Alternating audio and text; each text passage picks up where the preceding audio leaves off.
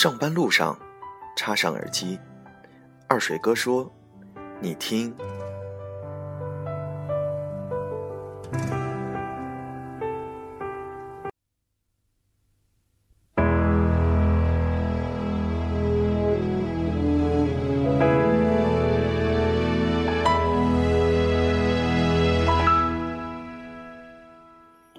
今天是二零一五年五月五日，周二。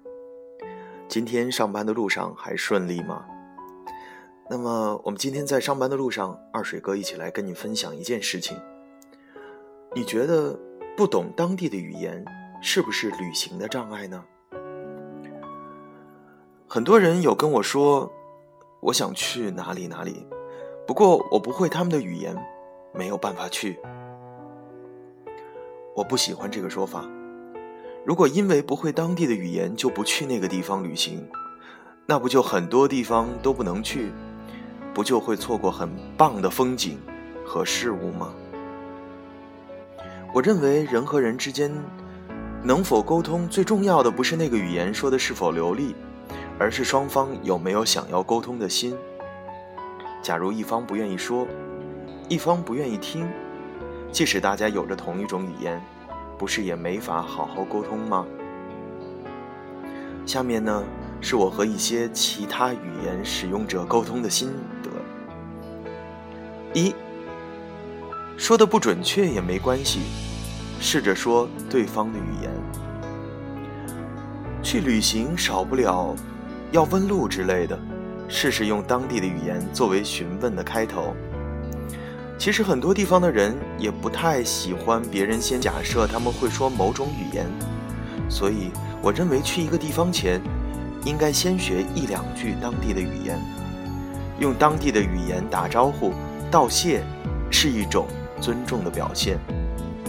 此外，去旅行时也有机会和其他地方来的人聊天，如果你会一两句对方的母语，不妨说说看，通常对方。都会很高兴。比如我去巴黎时，就猛地说 “Bonjour, Maxi”，就是你好和谢谢，再加上指手画脚，他们都会很主动的跟我讲英语，而且全部都很亲切。亲切。那第二呢是不用说的太好太流利，就像听老外讲中文，你也不会挑剔，对不对？那当你问路之类的，或者是跟其他语言使用者聊天，你们找到有共同的语言可以用，不硬那个语言说的越好就越能沟通，要看看彼此的能力再做调整，不然你哗啦哗啦的说，但原来对方跟不上，那对方不就难以听懂你在说什么吗？比如有晚我和三位韩国女生聊天，她们会英语，但不是说的很好，所以我就会慢一点。也边说边比划，大家都明白对方说什么，也聊得很愉快。如果不懂对方的语言，怎么沟通呢？那么第三条就是善用身体语言和工具。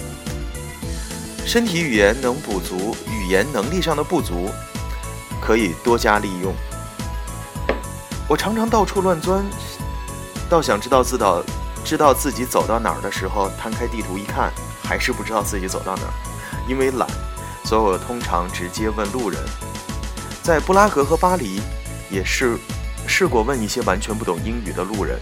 虽然彼此语言不通，但大家指手画脚，却明白对方说什么。而且我完全明白对方教我怎么去目的地。此外，我常备纸笔在身，必要时就笔谈。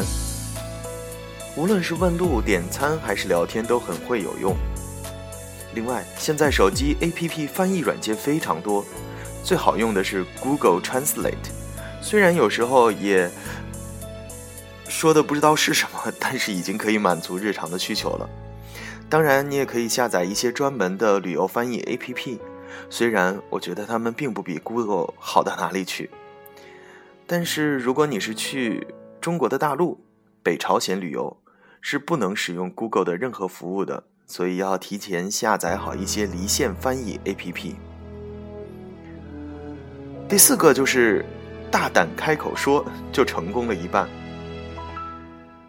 大胆开口说话吧，一开始可能有点怯怯的，但一两次之后习惯了，就无论到哪个地方都能问路自如，也能放胆和其他地方来的人交谈了。所以说，不懂当地的语言，你觉得是旅行的障碍吗？其实不是。所以，我们不要错过很多很棒的风景和事物。